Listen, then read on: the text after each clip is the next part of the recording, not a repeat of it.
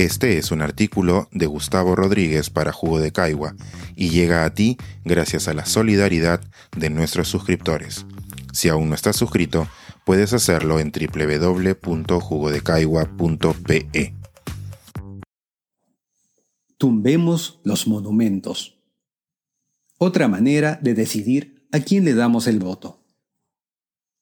Escribo esto siendo 5 de junio de 2021.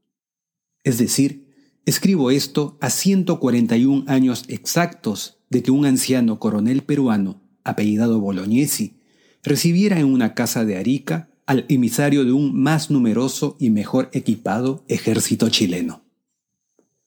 La luz de la mañana ingresa por un tragaluz, mientras que sobre los largos listones de madera lo hacen las botas del representante enemigo. Al viejo coronel lo rodea su estado mayor. Han pasado una noche intranquila. El morro que van a defender, a cuyos pies descansa esa casa de madera, está a punto de ser el escenario de una carnicería. Una vez que le han quitado la venda, el emisario chileno se presenta respetuosamente y le solicita al coronel Bolognesi la rendición de la plaza.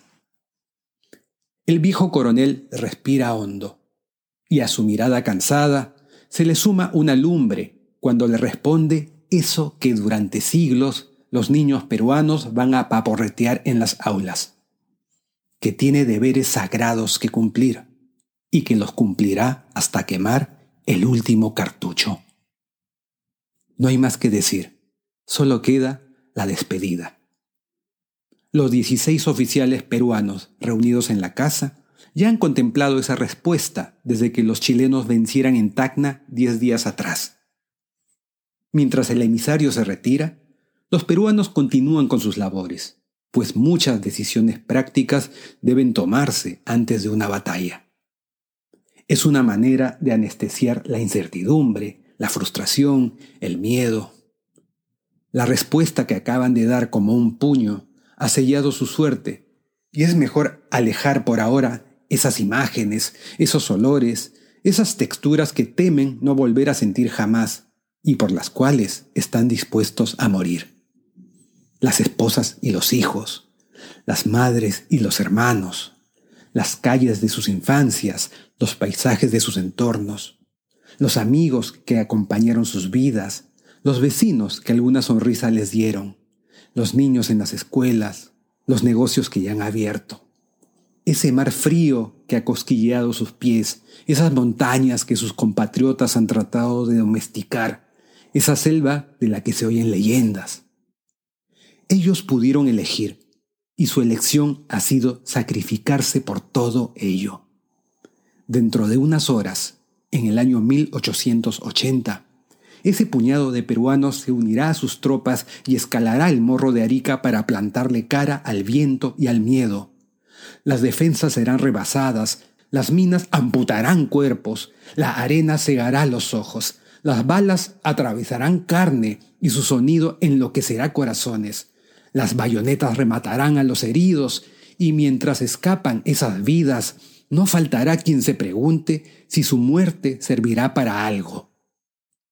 Pero una duda me hace regresar a esa casa, al momento de esa decisión. Si aquella vez esos hombres votaron por esa respuesta, ¿por qué candidato votarían hoy? ¿Qué les dictaría su conciencia? ¿Qué valores guiarían sus votos? ¿A quién le apostarían su integridad? ¿A quién le confiarían su honestidad?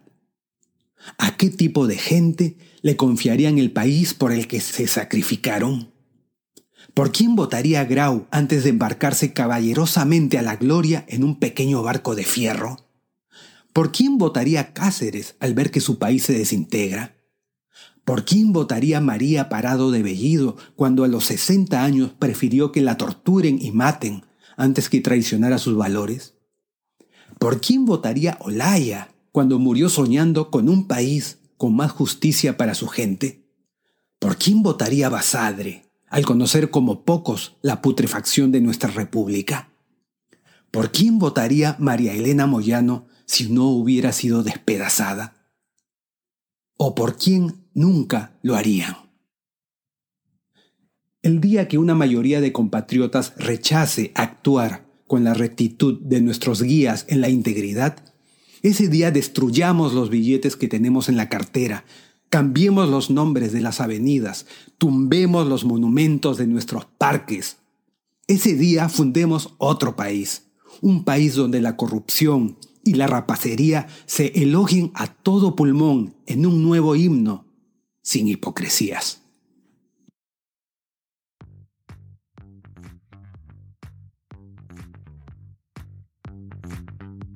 Este es un artículo de Gustavo Rodríguez para Jugo de Caigua y llega a ti gracias a la solidaridad de nuestros suscriptores.